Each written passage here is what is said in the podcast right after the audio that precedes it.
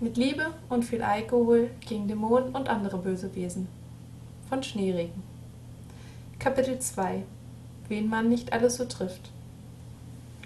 Es gab drei Dinge, deren Emil sich absolut sicher war. Erstens, die Musik war seit Anfang der Party scheiße gewesen. Zweitens, der Barkeeper war ein Kumpel von Martin, der Emil, und zwar reichlich, Bier und anderen Alkohol kostenlos ausschenkte. Und drittens, Emil wartete sehnsüchtig darauf, dass Marie endlich auftauchen würde. Jedoch war er sich nicht einmal sicher, ob er sie schon gesehen hatte, denn ohne Brille erkannte er gerade mal, was knapp einen Meter um ihn herum passierte. Alles andere verschwamm vor seinen Augen, auch wenn er langsam nicht mehr genau wusste, ob der Alkohol dann nicht doch eine große Rolle bei spielte. Er hatte gerade beschlossen, noch einmal nachzuzählen, wie viele Gläser Bier er bereits hatte, und das an einer Hand, die, wie er schnell bemerkte, nicht ausreichte, als jemand auf ihn zukam. Er blinzelte und rieb sich die Augen. Das Licht machte es nicht gerade einfacher zu erkennen, wer es war. Doch als er vor ihm stand, erkannte Emil Martin. Sie ist hier, schrie Martin mit heiserer Stimme gegen die Musik an. Wer? Na, Marie. Echt? Würde ich sonst sagen? Wo ist sie? Martin deutete hinter sich und Emil sah daraufhin in die Richtung, bis er merkte, dass er eh nichts erkannte. Bist du sicher, dass sie es ist? fragte er unsicher.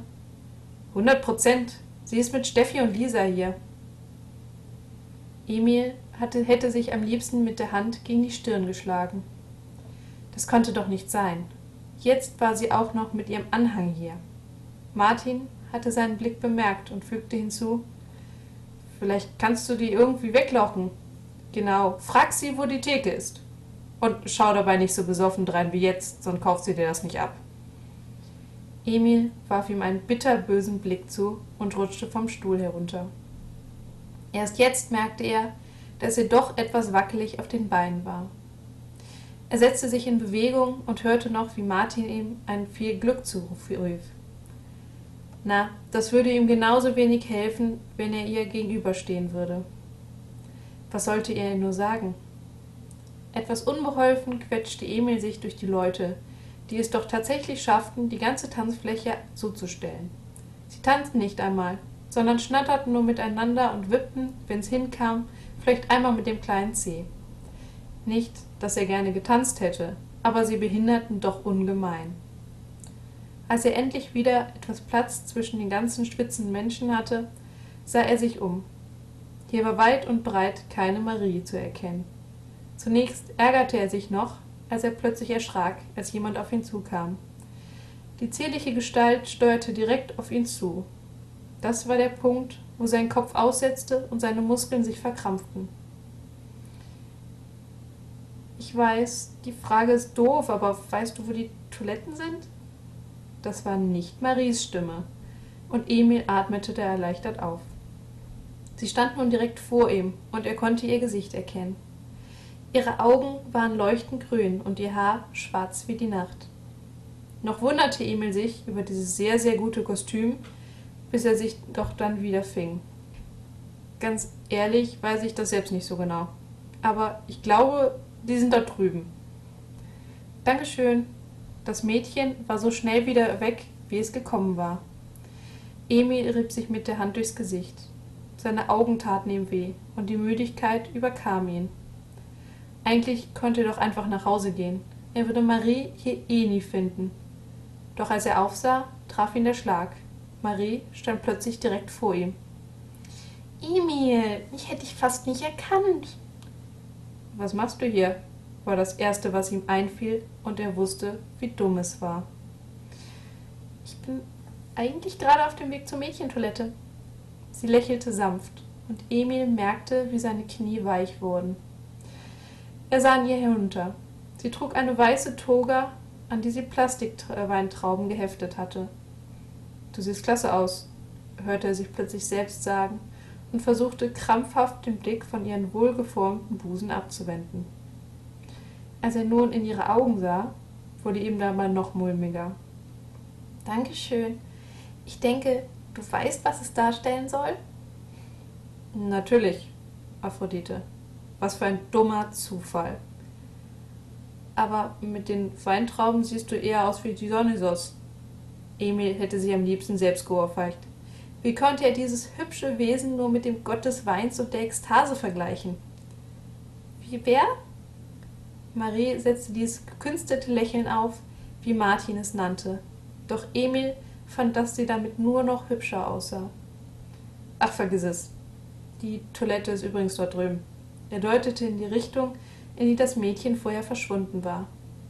Das weiß ich doch. Also, man sieht sich. Und schon war sie wieder in der Menschenmasse verschwunden. Emil spürte, wie sein Herz immer noch in seiner Brust raste. Doch was hatte das Ganze jetzt gebracht? Er hatte einige Worte mit ihr gewechselt, und sie hatte ihn nicht ausgelacht, weil er ein Frosch war. Die Bilanz war doch positiv. Mit Beinen wie Gummi machte er sich auf den Weg zurück an die Bar. Zumindest glaubte er, dass dies der Weg zurück war. Die anderen Leute schienen sich so zu bewegen, dass er es doch echt schaffte, fast jeden anzurempeln. Einfach nur lästig, diese im Wegsteher. Nur, wo war jetzt die Bar hin? Er blickte sich hilfesuchend um. Gerade war sie doch noch da gewesen. Emil! hörte er plötzlich eine Stimme neben sich quietschen. Als er sich umdrehte, stand Ina vor ihm und schob sich gekonnt die Brille zurück auf die Nase. Er fragte sich noch, warum sie das tat, als sein Blick an ihrem Kostüm hängen blieb. Sie trug ein Korsett, das ihre Brüste nur noch üppiger machte. Warum dachte schon er schon wieder an Brüste nach? Oh Mann, du siehst gut aus, rief sie. Emil starrte in ihre Richtung, aber ihr Gesicht richtig scharf stellen konnte er nicht mehr. Sag bloß, du suchst jetzt auch das Mädchenklo, fragte er. Doch eine Antwort bekam er nicht mehr. Oh mein Gott, du bist ein Frosch! Ina fing haltlos an zu kichern. Ich konnte sie nicht und konnte sich nicht mehr fangen. Was ist daran so lustig? Ach, nichts. Sie holte tief Luft und klopfte ihn auf die Schulter. Zuckersüß? Was bitte? Was war zuckersüß? Emil verstand überhaupt nicht mehr, wovon sie redete. Es war auch egal. Er wollte nur eins wissen. Weißt du, wo die Bar ist? Ina sah ihn verdattert an, bevor sie in eine Richtung deutete. Da hinten. Und bevor sie sich versah, hatte Emil sich durch die Leute hindurch davongestohlen.